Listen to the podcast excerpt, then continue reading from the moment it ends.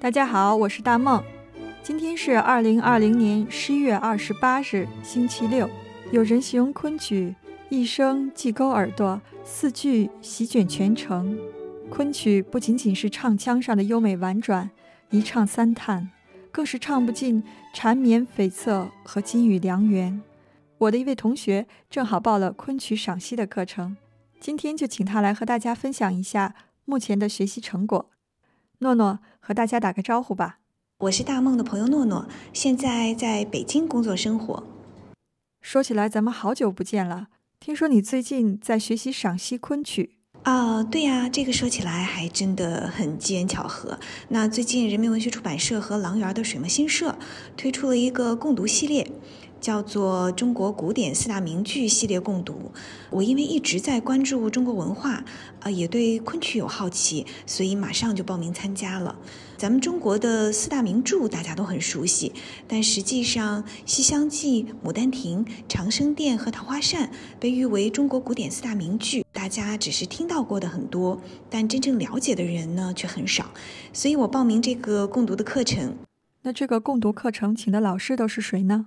老师呢是国内的学者和顶级的昆曲艺术家，文化学者呢是来讲解四大名剧的文学性、历史性和思想性，昆曲艺术家呢是来讲解台词的精妙之处和舞台的表演艺术，是非常棒的共读体验。听起来真的很棒！你们现在共读了哪几部呢？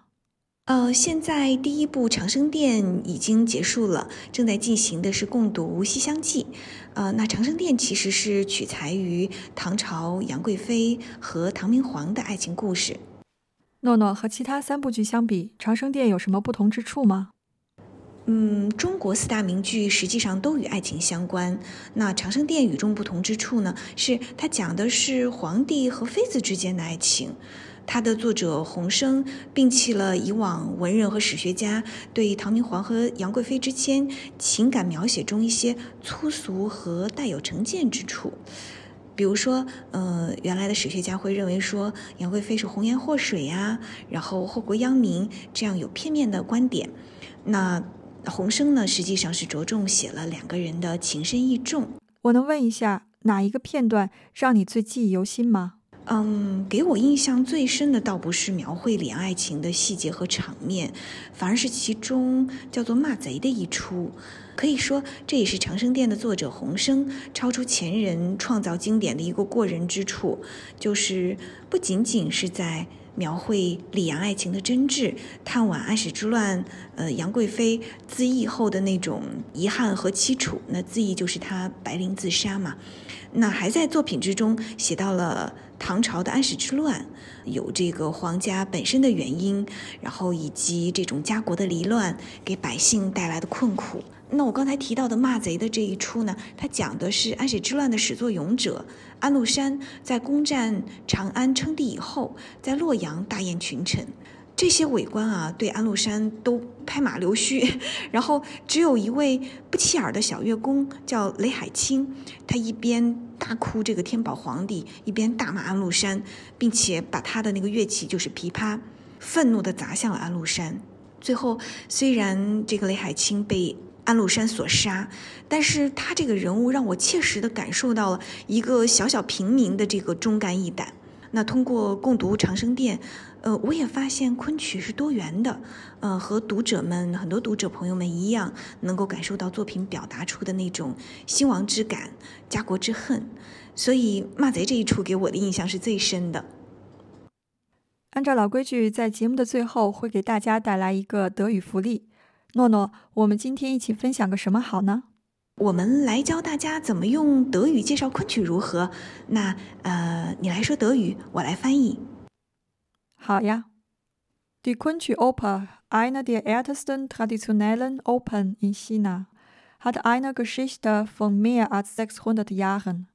Sie entwickelte sich aus der südchinesischen Kunshan-Oper, die sich in der ersten Hälfte der Ming-Dynastie im mittleren Teil der Provinz Jiangsu verbreitete. In den 600 Jahren seit ihrer Entstehung galt die Kunchi-Oper stets als die beste der traditionellen chinesischen Opern, obwohl sie ein großes Auf und Ab erfahren hat durch die Aufnahme der Kunstschüoper in die UNESCO-Liste des mündlich überlieferten und immateriellen Erbes der Menschheit im Mai 2001 wurde ihr Wert endlich auch von der Welt anerkannt.